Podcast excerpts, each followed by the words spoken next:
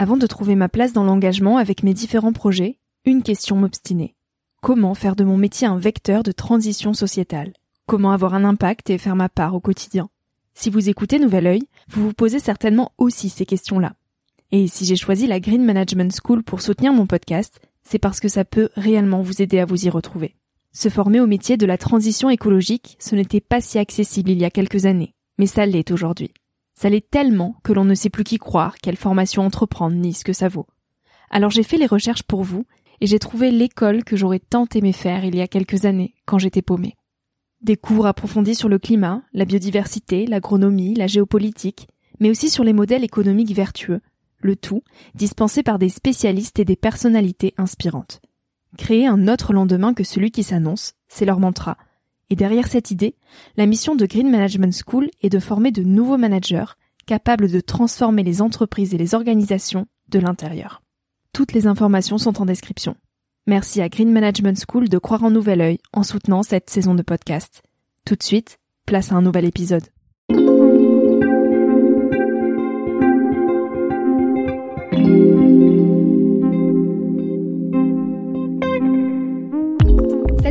Je suis Victoria Guillaumont, j'ai 21 ans et je vous souhaite la bienvenue sur Nouvel Oeil, le podcast qui s'adresse à ma génération, les millennials. J'avais envie de partager avec vous quelques prises de recul, à un âge où l'on se cherche, où l'on construit son chemin, dans un monde de plus en plus incertain.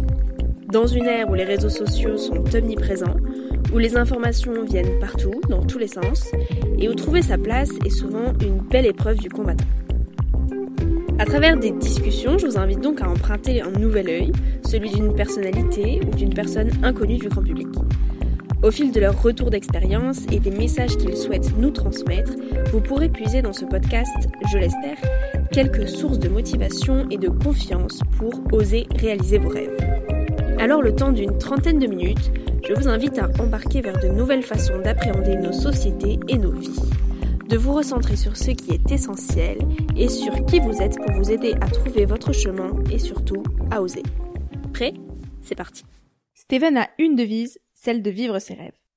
Il s'est noué d'amitié avec le vélo dès l'âge de 5 ans et a poursuivi sa passion jusqu'à devenir coureur élite. À 24 ans, en plein championnat de France, il décide de se couper du sport à haut niveau.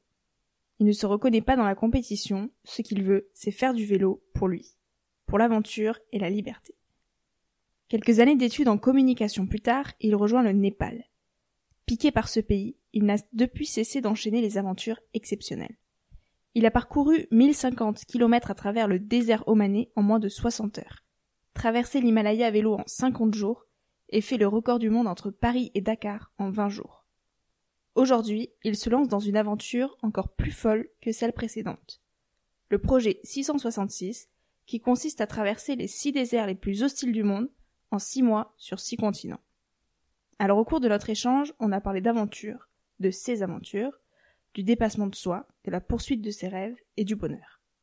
On a aussi parlé de la mutation de nos sociétés, des injustices, des incohérences et surtout de la vie, la vraie vie.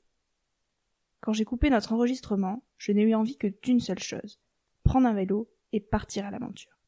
Salut Steven Salut. Euh, je suis honorée de t'avoir en face de moi. Euh, je suis tes aventures depuis longtemps et j'ai toujours euh, été fascinée par tous tes exploits, par ta capacité à suivre euh, tes rêves. Comment tu veux te présenter? Où est-ce que tu as grandi? Quand est-ce que tu as commencé à faire du vélo? J'ai grandi dans les quartiers populaires de la Courneuve dans le 93 et, et j'avais besoin de sortir, sortir de ça, sortir évidemment de de, de ces quartiers qui étaient un peu euh, j'étais un peu euh, c'était un peu enclavé on va dire pour moi. J'avais des rêves un peu un peu peut-être un peu grands pour euh, pour ce milieu dans lequel j'étais. Enfin je j'étais pas un enfant hyper heureux quoi. Ça m'a permis de sortir de ma condition et sociale et et aussi intellectuelle et physique aussi parce que j'ai appris à devenir à devenir fort à devenir aussi aussi un peu plus mature parce que je me suis entraîné très vite euh, quand on fait des séances de, de vélo euh, enfin en course à pied on, on, apprend très vite à faire 4 km 5 km 7 km là je faisais des sorties de 60 80 km et j'avais entre 10 et 14 ans quoi.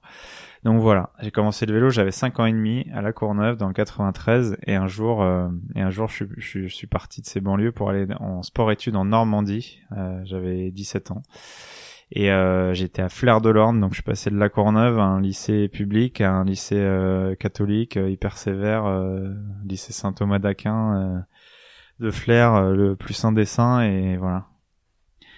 Et après, après ça a continué. Après j'ai évolué, j'ai continué à, à évoluer parce que j'ai fait du sport, donc du, du vélo.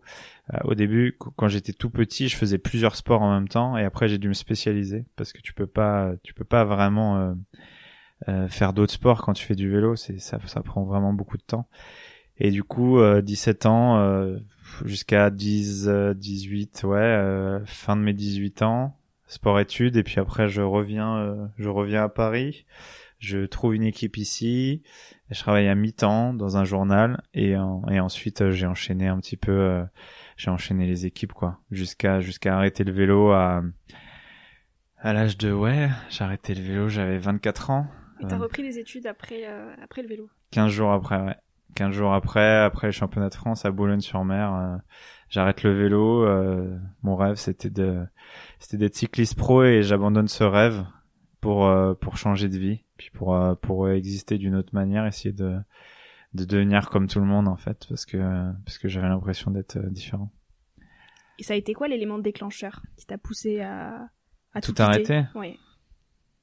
Bah, j'étais pas fait pour ça, je pense. J'étais pas fait pour la compétition, vraiment. En fait, j'adore jouer à faire la course, j'adore, euh, euh, ouais, j'adore, euh, pas dans les escaliers, tu vois, parce que je pense que t'es plus forte que moi, mais non, mais je, je j'adore, euh, j'adore jouer à faire les choses, à jouer à faire la course, mais dès que ça devient sérieux, je, j'ai du mal, en fait, j'ai du mal à, j'ai du mal à faire la compète. Pourtant, j'ai fait ça toute ma vie, hein, mais euh, j'aime ce jeu, mais je, je m'en fous du résultat finalement. Euh, j'aime pas la pression du résultat, j'aime pas la pression des chiffres et euh, et quand j'arrête le vélo, euh, c'est parce que ça a plus de sens pour moi en fait de faire la de faire la course tout le temps et de me battre pour quelque chose qui bah finalement ne m'a jamais rendu vraiment heureux hein, parce que tu gagnes tu gagnes très très peu de fois hein, dans dans le vélo. Et si c'est à ce moment-là que tu dois être heureux alors t'es vraiment jamais heureux et t'es heureux que quand tu gagnes. Du coup du coup, ouais, c'est ça. Et puis, puis j'avais d'autres choses à apprendre. J'avais d'autres envies, euh, essayer de me cultiver, essayer d'avoir des diplômes, d'être un peu comme tout le monde. Et puis, euh, et puis ouais, essayer de devenir, euh, devenir mature, devenir un peu plus, ouais, un peu plus, un peu plus de plein de choses en fait. Et donc après les FAP, t'as décidé de partir au Népal, faire une action humanitaire? Ouais, Ouais, entre entre temps, euh, entre temps, il y a eu, euh, il y a eu le, j'ai monté une boîte, je, je, suis devenu responsable de communication euh, d'une fédération, la fédération française de triathlon, mais aussi de marques euh, comme Skoda. Donc j'ai, j'ai, il y a, il y a une année, j'avais presque trois jobs en même temps, quoi. J'étais consultant pour des marques, j'avais des gros clients, bah comme la fédération triathlon, jusqu'aux Jeux Olympiques de Rio quand même, qui, qui qui fait rêver beaucoup de monde. Les Jeux Olympiques, c'est la compétition euh, mondiale. Euh, j'ai pas fait la Coupe du Monde de football, mais j'ai fait euh, le Tour de France juste avant, quoi. Et j'ai enchaîné les deux. Et puis, puis au jeu à Rio, j'ai décidé de tout arrêter, d'arrêter. Euh, pourtant, j'avais j'étais lancé, hein, j'avais fait ces études qui m'amenaient là, hein, responsable de communication. Et puis en fait, ça avait pas de sens. Du coup, oui, je pars au Népal. Pourquoi le Népal? Je sais pas. Parce qu'on m'a dit, euh, on m'a dit que c'était cool. c'est quoi qui t'a fait tomber amoureux de ce pays?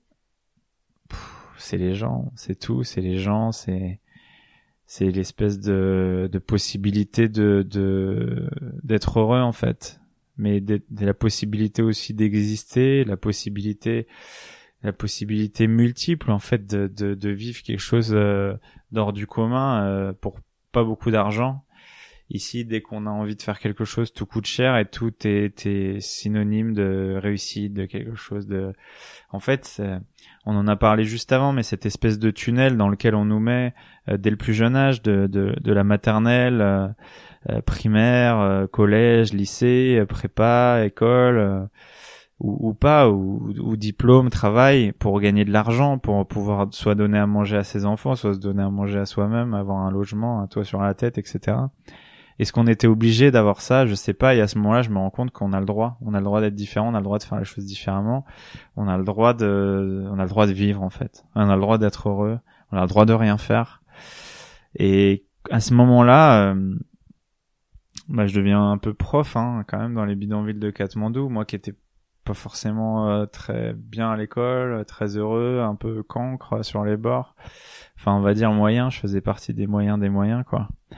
Et euh, parce que quand j'avais pas envie de travailler, je travaillais pas. Quand j'avais envie de travailler, je travaillais. Et, c'est juste que j'étais pas fait pour ça, quoi.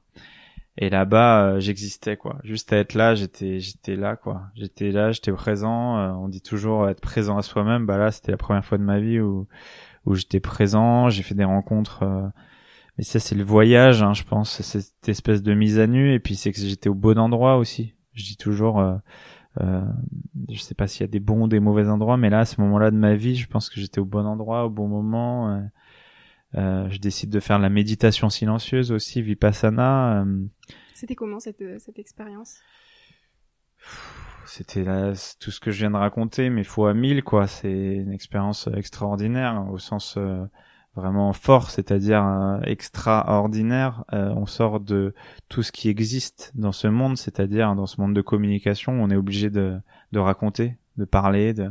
Bah là, c'est un, un moment de silence, donc un moment de, un moment pour soi et c'est très difficile de se regarder soi-même. Regarder soi-même dans un miroir déjà, mais se regarder soi-même à l'intérieur, regarder les difficultés qu'on a eues, regarder sa vie, regarder son enfance, regarder ses parents, regarder son éducation, regarder ses erreurs, regarder sa, ses conneries, euh, ses faiblesses. Et, euh, et ça a changé. Ça a changé ma vie encore une fois. Ça m'a changé. Ça m'a rendu euh, euh vraiment faible à ce moment-là parce que parce que je parce que j'arrêtais pas de pleurer en fait j'arrêtais pas de me j'avais déjà passé beaucoup de temps à, à, prendre du recul sur ma vie mais là c'était c'était plus fort c'était euh, c'était une espèce de parenthèse euh, parenthèse incroyable de mise à nu euh, et en fait on est dans une salle où il y a entre 50 et 200 méditants hommes et femmes et et qui veulent la même chose en fait. Ils veulent juste être heureux et apaisés quoi. Et et c'est c'est un des moments de ma vie où j'ai décidé d'accepter euh, ce qui était quoi. Ce qui est. Accepter ce qui est. Ici on n'accepte pas quoi. C'est toujours la faute de quelqu'un d'autre la faute de quelque chose d'autre la faute des autres la faute des des machins du gouvernement du truc du mais des fois la responsabilité elle est aussi individuelle hein. Euh, avant de, de se plaindre il faut se regarder à ce moment-là j'ai juste euh, j'ai juste essayé de regarder à l'intérieur. Peut-être que moi aussi, j'avais déconné, moi aussi ça allait pas. Et, et ouais, et j'ai décidé d'accepter qui j'étais aussi parce que même si je l'ai pas encore euh, totalement euh, déterminé, parce qu'on on n'arrive jamais au bout du truc. Euh, ouais, j'ai appris à j'ai appris ouais à, à, voir, à percevoir, à écouter mon instinct. donc c'est méditation silencieuse, c'est pas le droit de parler, ça pas le droit de à quoi une journée type par exemple? Ouais, c'est levé, euh, c'est levé, c'est levé 4 heures ou 4 heures et demie, 4 heures et demie du matin. Euh, douche froide, enfin je prenais une douche froide parce que l'eau elle est pas encore chaude euh, pour me réveiller et et ensuite meditation hall euh, c'est 5 heures je crois jusqu'à 6 heures et demie méditation. Je n'arrivais presque pas à méditer le matin euh, entre 4 et 6 c'était l'enfer. Donc euh, t'imagines, t'es sur un fauteuil et tu regardes les autres, tu fais semblant de méditer parce que sinon il y a quelqu'un qui vient de voir. Donc tu fais semblant de méditer mais et t'y arrives pas quoi. C'est ouais, c'est comme un gymnaste qui tente de faire une figure 40 euh, fois ou n'importe quel sport euh, en équitation, en quoi que ce soit et tu te loupes, tu te loupes mille fois quoi. Et ouais, je, j'y arrivais pas et puis après ça allait mieux au fur et à mesure de la journée. Donc euh, 6h30 on a le droit de manger jusqu'à 7h je crois. 7h ou 7h45 après on a un repos jusqu'à 9h quelque chose comme ça. Ouais je crois que c'est ça 9h ou 9h30 donc là je redormais une heure. Et après ça repartait sur euh, sur un cycle de méditation de 3 heures. Et ensuite ainsi de suite quoi. Un repas euh, repas re-sieste je crois et recycle de méditation et reméditation encore. Ouais, en gros, voilà, ça fait 4h30, euh, 4h30, 21h30 méditation, quoi, en gros, avec trois coupures. Euh, pas énormément à manger, euh, pas de droit de parler, de lire, d'écouter de, la musique, d'écrire, euh, de manger en dehors des repas. Donc c'est sympa, mais faut accepter, faut accepter cette souffrance un peu, et puis puis accepter de se de se regarder intérieurement et puis de puis de rien faire aussi. Voilà. de rien faire, pas le droit de faire du yoga, pas le droit de courir, pas le droit de marcher trop vite. Pas le droit de faire du vélo. ah non, ah non, ça c'est sûr. C'est... Et donc après, t'es retourné au Népal pour faire du vélo. Et cette fois-ci pour traverser l'Himalaya en vélo. Mm. Euh... L'Himalaya népalais, ouais. ouais. Ça a été comment cette expérience? Ouais, c'est l'Himalaya, c'est montagne, la chaîne de montagne la plus haute du monde. Hein. La moyenne de la trace, ça s'appelait le Great Himalaya Trail. Normalement, ça se fait entre 100 et 170 jours à pied. Moi, j'ai mis 51 jours pour des raisons, euh, bah déjà parce que c'est parce que je suis comme ça un peu. Je me, je veux toujours pousser le truc, mais euh, puisque j'avais pas beaucoup d'argent non plus. Du coup, j'ai voulu aller vite. C'était sur France Télévisions aussi. Du coup, fallait rendre euh, des comptes, fallait que ça avance. Euh, c'était pas, le, j'avais pas un temps illimité. Et du coup, euh, du coup, c'était une expérience euh, complètement extraordinaire parce que traverser l'Himalaya, c'est pas passer de l'autre côté. Hein. L'autre côté, c'est la Chine ou l'Inde. C'est, c'est longer cette frontière par une trace qui est, qui est assez haute, dont la moyenne est à peu près de 4000 mètres, un peu plus de 4000 mètres que j'ai fait. Et il y a 90 000 mètres de dénivelé positif. Donc en gros, ça fait 20, entre 20 et 30 fois l'Everest en 51 jours et en cumulant des journées entre euh, je sais pas une étape du Tour de France ça doit faire euh, entre euh, ouais entre 1000 et 4000 mètres de dénivelé positif. Bah moi j'avais que des journées à 4000 mètres de dénivelé positif pendant 50 jours à peu près. C'est à peu près ça hein à vélo, à pied, 65% du temps je portais ou je poussais le vélo parce que des, pour des raisons physiologiques, enfin des, des, raisons aussi euh, bêtes, c'est que on a eu une tempête de neige euh, au départ et puis voilà, donc tu perds tu perds du temps quoi, tu marches deux fois moins vite dans la neige et puis tu perds en énergie, tu te réchauffes moins vite. Il y a un moment où tu as eu envie de renoncer, de faire demi-tour. Tous les jours tous les jours, j'avais des petites envies de, de, de, de, tout, quoi, de, d'arrêter, de, me dire à quoi ça sert, et puis, et ça durait, c'était succinct. Mais juste après, j'avais encore plus envie d'y aller, quoi, parce que je, parce que j'ai fait Vipassana, parce que, parce que tout, parce que, parce que je sentais que je transmettais aussi des messages, je transmettais des valeurs, je transmettais des, bah, je donnais envie à des gens de se dépasser, de se réaliser, aux gens de voyager aussi, parce que je pense que c'est important de s'ouvrir à autre chose. Et, euh, et au bout d'un moment, ouais, je, je me suis mis un peu en mode euh, méditation ou en mode machine parce que je tombais en, malade deux trois fois. Mais euh, il n'y avait pas grand chose qui pouvait m'arrêter en réalité. Euh, je pense que quand je, quand je décide de quelque chose, je vais souvent jusqu'au bout et euh, je lâche je lâche pas grand chose. Ouais. Et cette niaque justement de d'aventure, de te dépasser, d'aller toujours plus loin, tu l'as depuis tout petit ou tu l'as cultivé en grandissant? Moi, les deux, je pense. Les deux, je cite toujours euh, Jacques Brel pour ça, qui, qui disait euh, talent, ça n'existe pas. Le talent, c'est faire, c'est faire quelque chose, et, et c'est ça en fait. C'est, c'est cool hein, d'avoir du talent ou d'avoir de la force. Bien sûr, je pense que j'ai des capacités physiologiques, mais euh, je fais du vélo depuis que j'ai 5 ans, quoi. Et du vélo, c'est pas que des balades euh, dans le bois de Vincennes, quoi. C'est des fois des compétitions j'ai fait des trucs durs quand même. Quand j'étais coureur, je faisais entre 25 et 30 000 km par an, donc ça forge un, un bonhomme ou un môme, quoi. Et puis, puis après, je suis devenu, euh, ouais, au fil du temps, je suis devenu plus fort dans la tête aussi. Puis quand ça a vraiment du sens pour toi, tu lâches pas. C'est pas, c'est pas spécifique à moi. Hein. Je pense que tout le monde est capable de faire des choses, des grandes choses, des belles choses et, et des choses tout simplement, faire des trucs. Tout a du sens dans la vie. C'est juste qu'on, ce qu'on y met dedans. On y va, quoi. On y va, on lâche pas. Moi, j'ai ce truc, ouais, je sais pas, c'est mon éducation aussi, je pense. Mon père, il m'a toujours dit que, que on y va, quoi. On finit au moins la course, quoi. On n'abandonne pas, quoi. et maintenant, je dis toujours ça. Là, lâche Et je me le dis à moi-même hein, dans mes aventures. Je dis mais lâche rien, gars. Je me parle à moi-même parce que parce que j'ai l'impression que c'est pas moi qui le fais, quoi. C'est des fois, je je, je, prends la personne gentille qui parle au guerrier quoi qui lui dit mais lâche pas c'est tu peux pas lâcher. Si tu lâches toi tu, tu peux pas dire à tout le monde de ne pas lâcher et toi être capable d'abandonner ou de donc des fois je ralentissais des fois je prenais un peu plus mon temps des fois je cherchais le sens aussi. Mais euh, non au fond je je pense que c'est mon enfance. C'est mon enfance et c'est mon envie de d'exister aussi parce que tout le monde est en train de se dire ah non moi je suis un artiste ah, moi je suis moi je suis ça j'ai pas d'ambition bien sûr. Tout le monde a envie. Tout le monde a envie de, de, de faire quelque chose. Après moi je suis pas en compétition j'avais envie de, de le faire quoi. J'ai envie de le faire et du coup euh, tu lâches rien. Si si j'avais été en compétition avec quelqu'un. Et c'est arrivé parce que j'étais avec un, ami népalais dans cet Himalaya là. Il a voulu faire la course avec moi mais j'avais même pas envie en fait au fond, je m'en foutais. Que je sois fort, moins fort que lui, je m'en fous. C'est, je voulais le faire en fait. Je voulais aller au bout.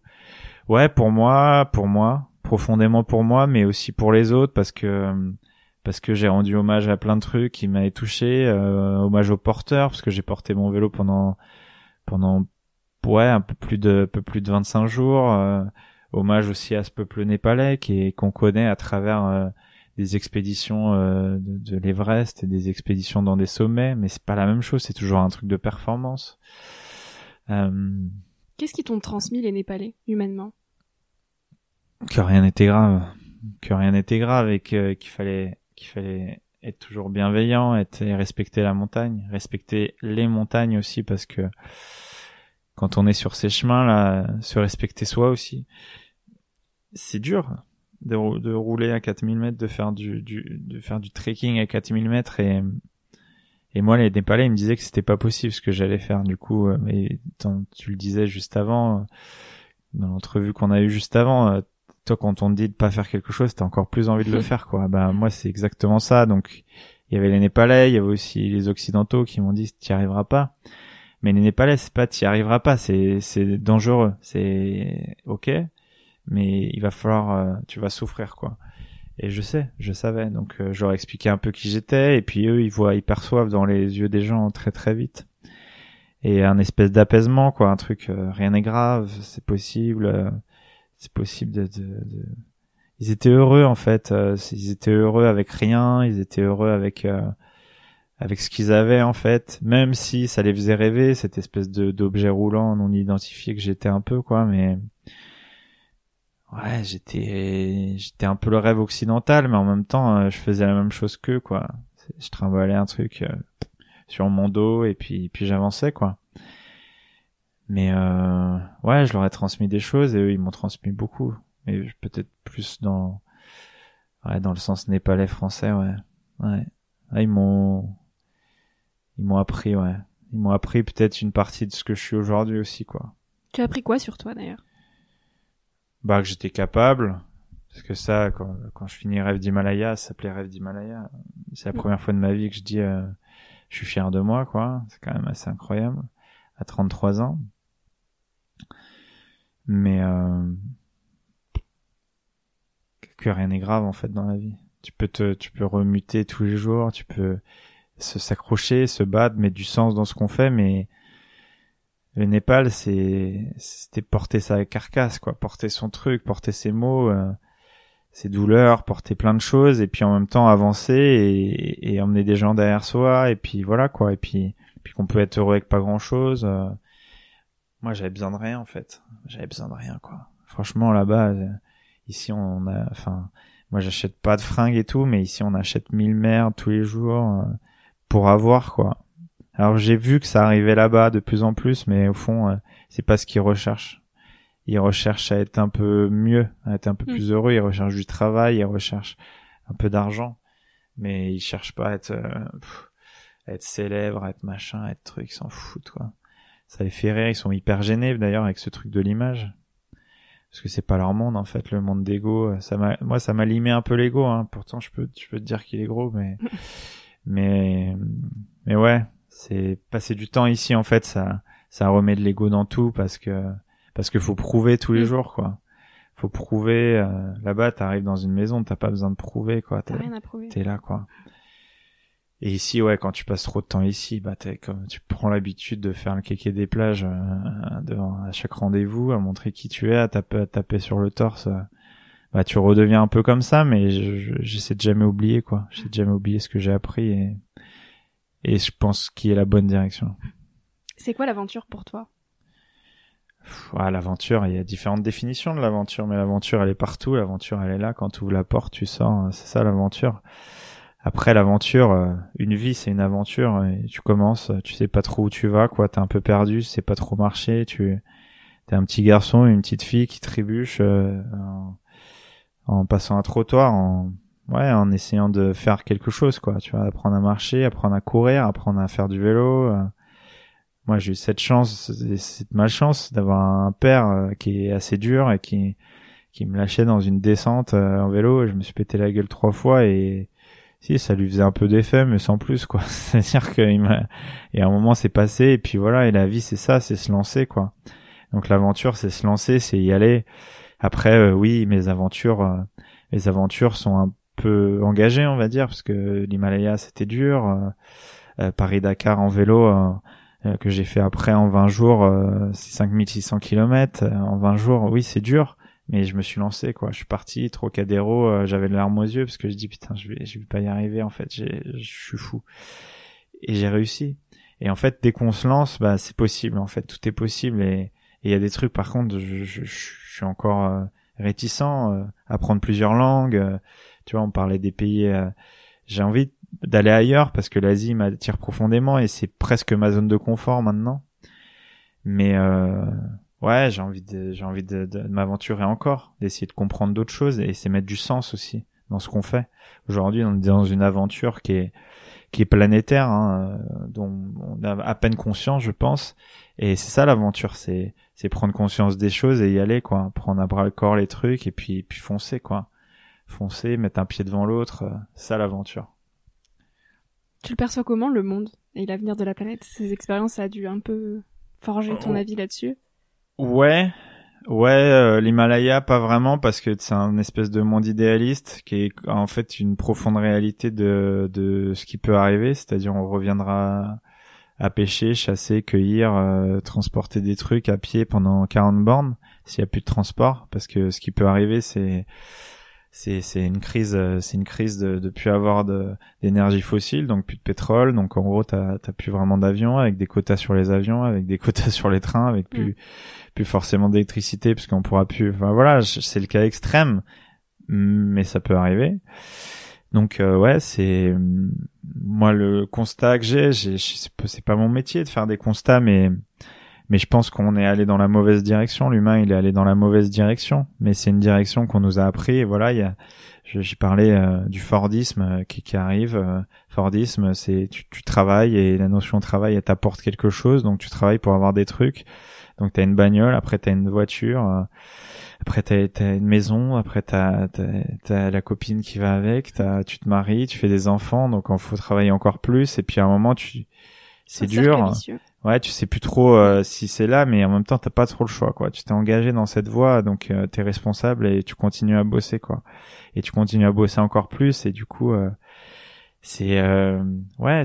Est-ce que c'est ça la direction, la bonne direction? Je sais pas. En fait, quand je vois le monde tel qu'il est, c'est-à-dire, on a fait en sorte de nous créer du confort, et aujourd'hui, on est obligé d'en sortir et on sait pas faire. On sait pas faire on sait pas faire, on est obligé d'avoir un ou deux iPhones, on est obligé d'avoir une bagnole tous parce que faut aller plus vite, parce que faut voilà, parce que c'est confortable en fait la vie qu'on a, c'est obligé d'avoir une télé, un canapé, un truc. Et parce qu'on nous a aussi appris que la vie c'était comme ça. Bah, et que le bonheur se trouvait là-dedans. Mm, ouais, parce que, parce que la définition de du bonheur c'est c'est c'est le confort et c'est de mm. détenir quoi.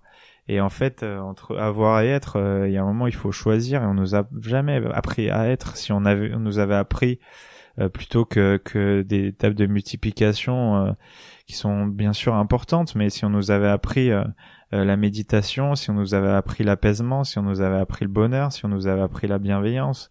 Au Danemark, il y a des cours de bienveillance, enfin dans plein de pays nordiques, il y a des cours de bienveillance. Au Népal, tu as des cours de social education, donc éducation au bonheur. On nous a jamais appris à être heureux, nous. On nous a appris à faire des trucs, on nous a appris à avoir des trucs.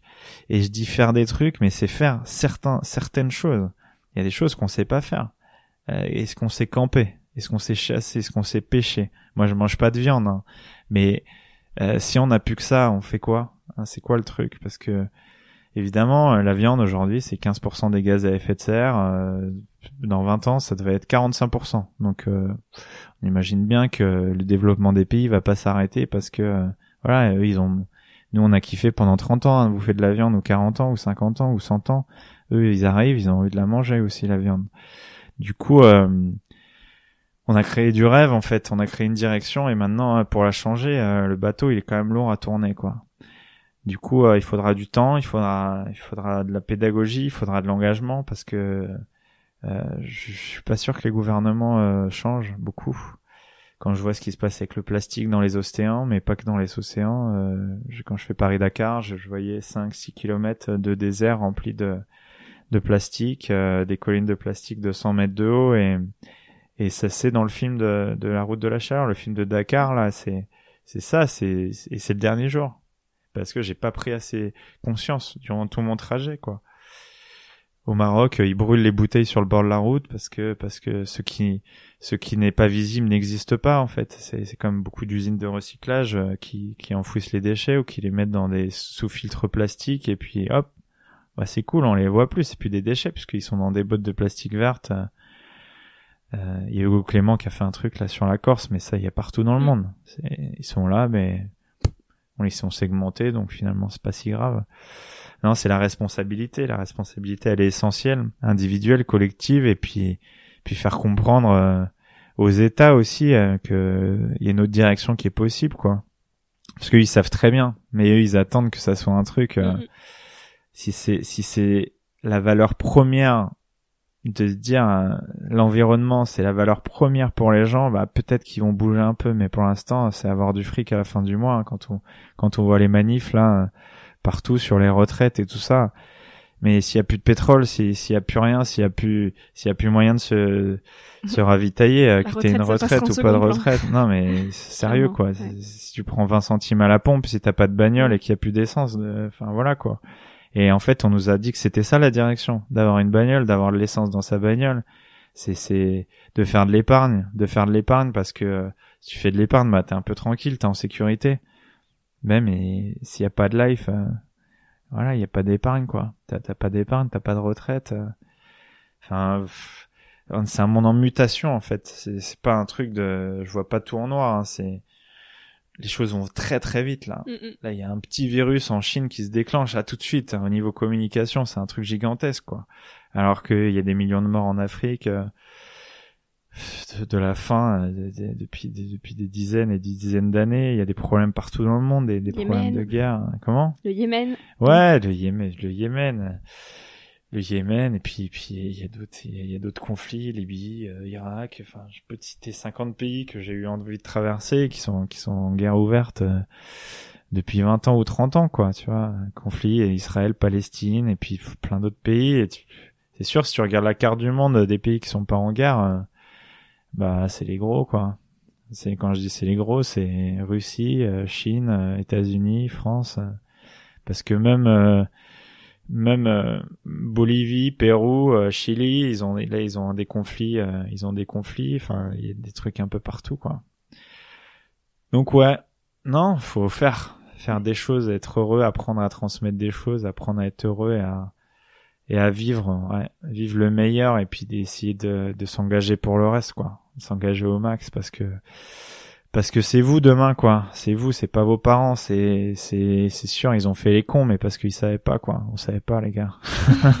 Désolé et là t'as un nouveau projet encore plus gros que tous les précédents. Projet 666 ou 666 je sais pas comment tu ouais tu l'appelles comme tu veux mais c'est c'est un projet évidemment avec un qu'un chiffre ou un nombre qui est révélateur ou de, de ce que je pense et peut-être que ça sera, peut-être que ça changera en 777 à un moment pour traverser tous les océans du monde. Mais l'idée, c'est de traverser les six déserts les plus hostiles du monde, les plus chauds, les plus froids, les plus éloignés, les plus euh, les plus habités aussi, les plus euh, ouais, les plus arides, les plus euh, les plus dangereux parce que euh, l'Arctique, pour moi, c'est un des déserts les plus dangereux du monde et qui devient non plus un désert de glace, mais un désert euh, d'eau, là, qui, qui, est en train de fondre constamment. Hein.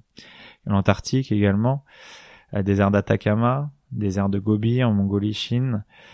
Ensuite, euh, désert de Simpson en Australie, là, qui, qui est passé bien au-delà des, des 50 degrés.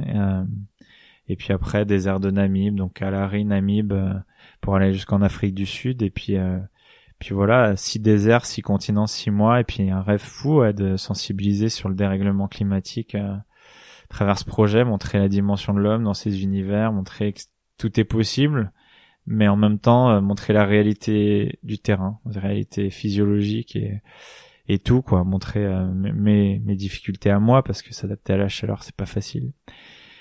Puis montrer qu'on peut tous faire des trucs quoi, tous faire des trucs et montrer la beauté de ce monde quoi c'est bien de se battre, quoi, se battre pour sauver cette planète, sauver les espèces qui qu'on tue tous les jours, parce qu'on est que 0,01% de cette putain de planète et on, et on casse tout, quoi.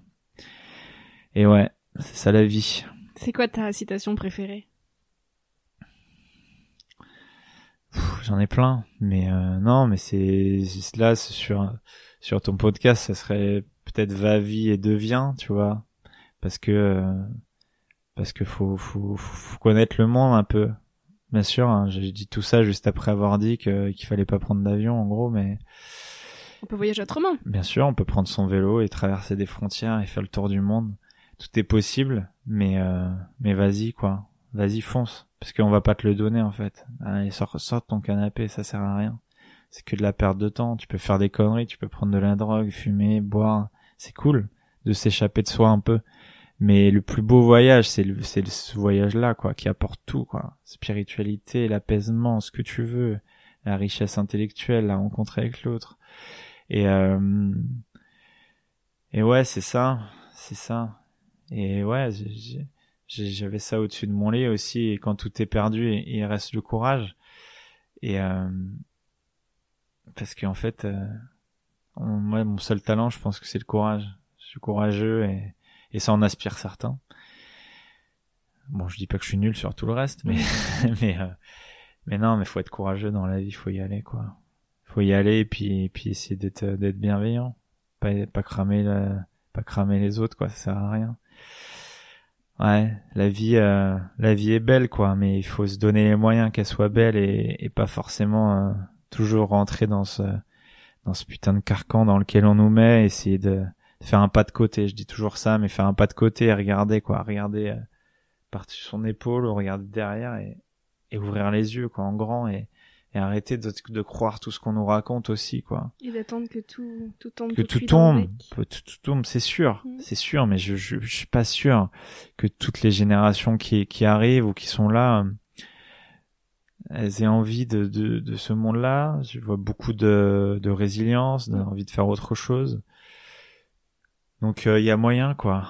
Il y a moyen, il faut soyez fou quoi. Soyez fou parce que parce qu'on n'a qu'une vie quoi. C'est pas si c'est cool, t'auras une vie d'après, t'auras ton âme qui va se réincarner dans quelqu'un d'autre, ça va être super et tout. Si t'es une meilleure personne, c'est bien. Mais vis celle-là, c'est ta meilleure vie quand même. Merci beaucoup Steven, c'est top. Merci.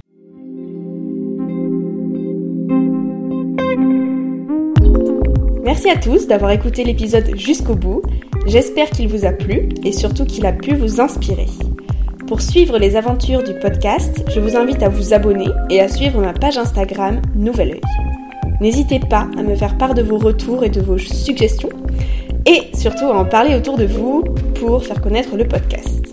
Je vous dis à très bientôt pour un tout nouvel épisode et en attendant, savourez la vie comme il se doit et faites des choses folles.